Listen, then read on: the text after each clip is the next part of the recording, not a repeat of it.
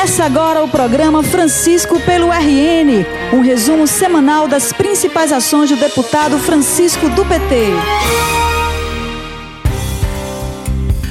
Olá, conterrânea e conterrâneo! Chegou a hora de mais um resumo semanal do trabalho do deputado Francisco do PT.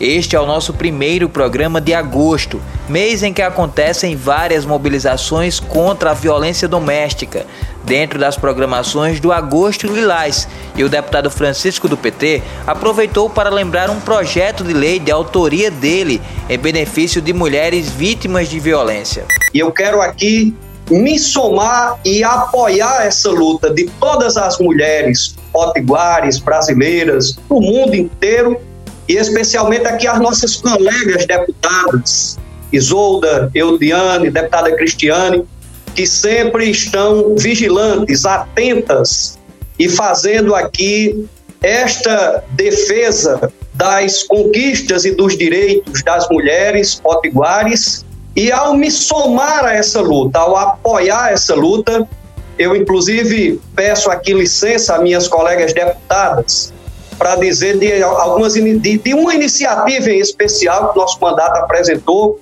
e foi exatamente um projeto de lei garantindo às mulheres vítimas de violência doméstica ou qualquer tipo de violência para que elas é, possam ter acesso, se porventura seus documentos pessoais forem extraviados, elas possam ter acesso à segunda via desses documentos, que são de responsabilidade do governo do Estado, de forma gratuita, porque muitas vezes o agressor, como forma de intimidar e causar ainda mais constrangimento e dependência à mulher, ele não só pratica a agressão física ou a agressão psicológica, moral, mas muitas vezes ele, ele extravia o documento, a documentação dessas mulheres, dos seus filhos, para dificultar ainda mais as suas vidas. Francisco do PT é educação pelo RN. Nesta semana, o parlamentar também voltou a denunciar um projeto que tramita na Câmara Federal que pode reduzir o piso salarial do magistério. A crítica é porque a matéria muda a forma de calcular o reajuste do piso e, como defensor da categoria, o deputado Francisco, que também é presidente da Comissão de Educação na Assembleia, tem pedido que o projeto não avance no Parlamento Federal. A Confederação Nacional dos Trabalhadores e Trabalhadoras em Educação, a CNTE, juntamente com vários outros segmentos que representam a educação no nosso país, estão promovendo uma movimentação virtual, é, um tuitaço, cuja hashtag é Valorize o Piso do Magistério. O objetivo desta mobilização virtual, deste tuitaço, é para que seja retirado da pauta o recurso de número 108-2011 ao projeto de lei 3776-2008, que na prática, presidente, colegas deputados e deputadas, congela o piso salarial dos professores e professoras. Uma conquista importante para a valorização da categoria dos docentes e das docentes do nosso país. Só para que possamos ter uma ideia, atualmente o piso salarial dos professores e das professoras da rede estadual de educação básica do Rio Grande do Norte é de aproximadamente um pouco mais de R$ 2.700 e ao final do ano, em dezembro, chegará a R$ 3.031 com a correção que nós aprovamos este ano enviado pela governadora. Então, presidente, com isso, é, nós temos um, um mecanismo que garante a correção salarial dos professores e professoras através dessa conquista do piso, ainda no governo do presidente Lula, é, e com uma participação muito significativa da nossa governadora Fátima Bezerra, quando então era deputada federal, nós temos um risco de ter a substituição do índice de correção dos salários dos professores e professoras pelo custo aluno para o INPC. Trabalhar, presidente, com o cenário baseado unicamente no INPC, se nós aplicássemos esse indicador desde o início da vigência do piso dos professores e professoras, a remuneração ela seria reduzida em 98,52%.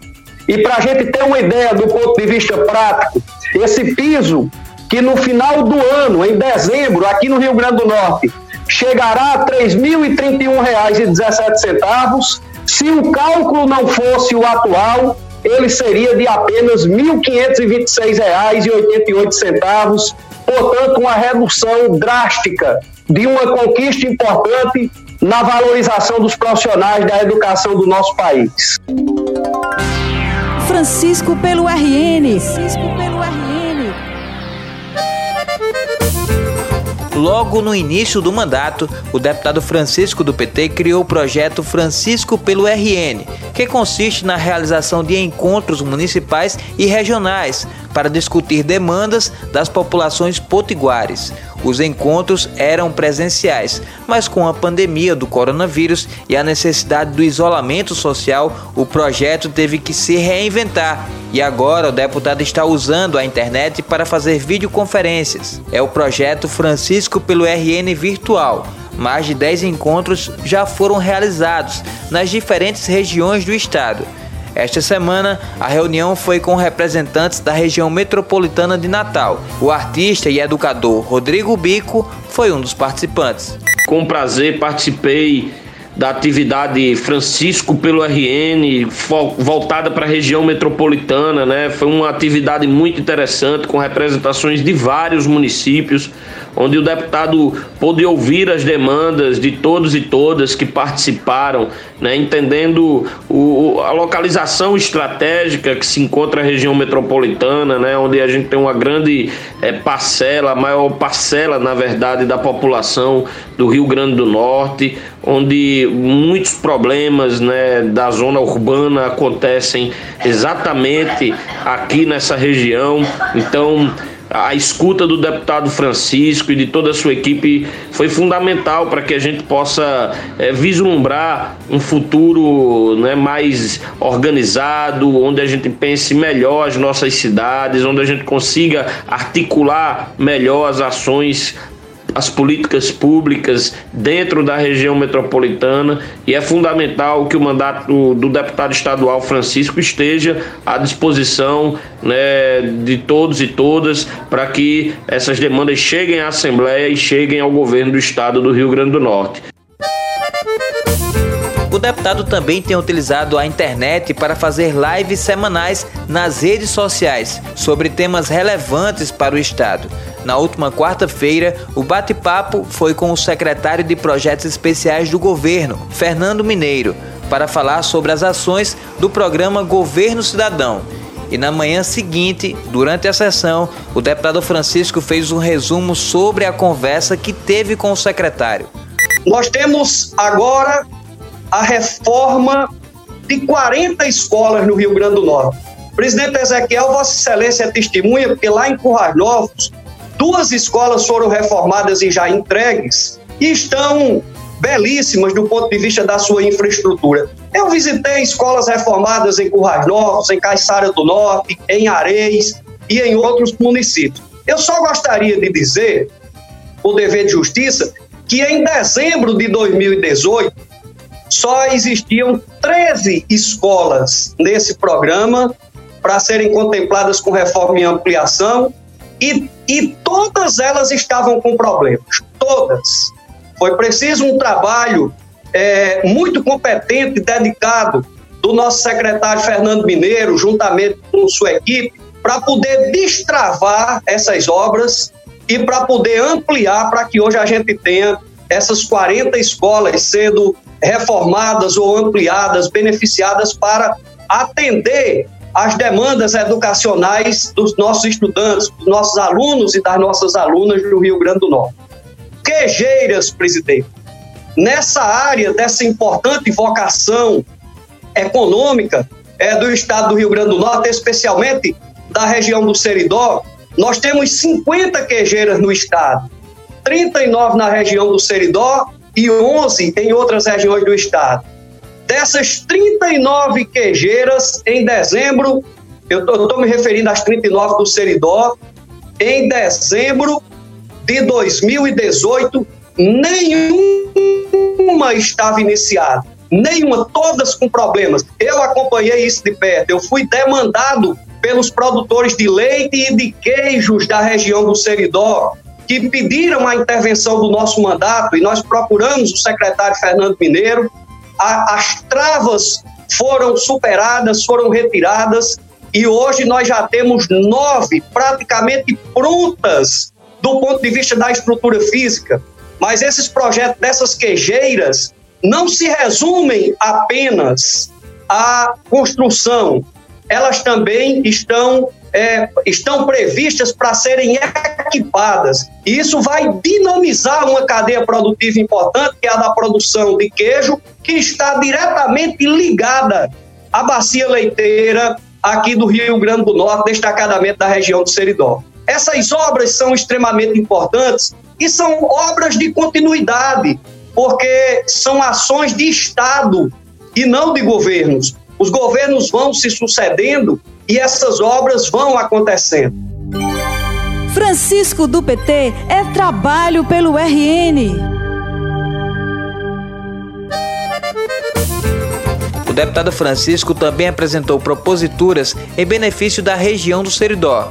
Um dos requerimentos solicita ao governo federal a realização de estudos para a federalização da RN 086, que vai do município de Carnaúba dos Dantas até a divisa com a Paraíba, no município de Equador. É um requerimento onde eu solicito à bancada federal do Rio Grande do Norte, ao DENIT, ao governo federal, o empenho e a realização de estudos de viabilidade técnica para federalizar a rodovia RN 086.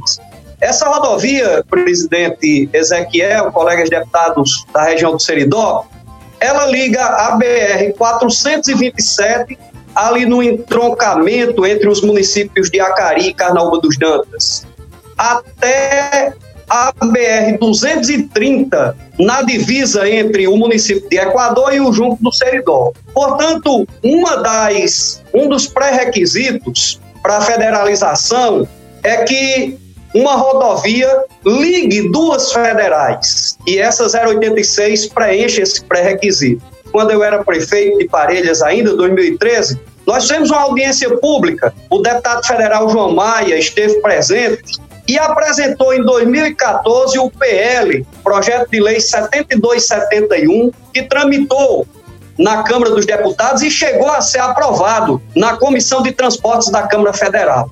Essa federalização, ela tem por objetivo é, transformar essa rodovia num eixo de ligação entre o Seridó Potiguar e o vizinho estado da Paraíba, facilitando não só o tráfego das pessoas, como também o escoamento da produção mineral, da produção de telhas, tijolos e de toda a produção da nossa região. Fim de programa. A gente volta próxima semana. Até lá! O programa de hoje chegou ao fim, mas você pode acompanhar diariamente o trabalho do deputado através do Facebook e Instagram em arroba Francisco do PT ou através do site franciscodopt.com.br.